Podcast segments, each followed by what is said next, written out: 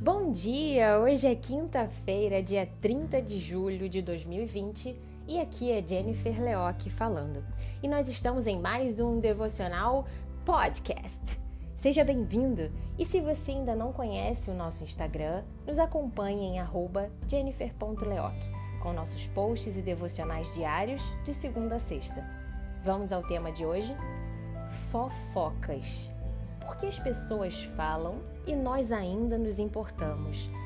Muitas de nossas travas na vida derivam de nossos bloqueios que nem sempre são pessoais, mas sim sociais. Às vezes nos preocupamos em excesso com o que irão falar de nós e de nossas decisões, mesmo quando Deus já clareou uma direção em nossos caminhos e corações. Nos preocupamos com as falas de outras pessoas e esquecemos que a voz que deve reinar em nosso dia a dia é a voz do Deus Criador. Sabe, a Bíblia nos fala que, abre aspas, os bons serão recompensados pelo que dizem. Os traiçoeiros só desejam a violência.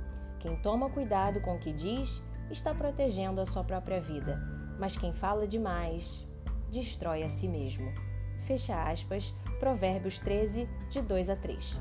Entenda que algumas pessoas se sentem confortadas ao falar da vida alheia, justamente porque este movimento causa um desfoque dos seus próprios problemas e ruínas. O fato é que quem trabalha muito, cuida dos seus com amor e determinação, é temente a Deus e zela pelo seu propósito com empenho, não tem tempo para entrar em conversas inúteis. Perceba que as pessoas que estão cheias da graça e da presença de Deus normalmente têm uma palavra de força, de verdade em Cristo, de motivação na fé, de conforto. Portanto, minha ouvinte e meu ouvinte, não gaste tanta energia se preocupando com o que estão falando ou pensando, pois Muitas pessoas realmente nem sabem o que fazem, não sabem a violência velada que causam com suas palavras e nem mesmo a destruição que podem provocar.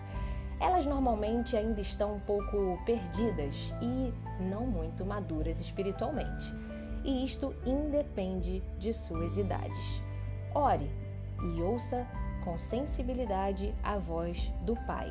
Esta sim irá te dar propósito e paz. No mundo, você terá que ter sabedoria e equilíbrio. A terra não é para dispersos, mas Cristo nos torna iluminados para passarmos por aqui com sua luz e seu genuíno amor.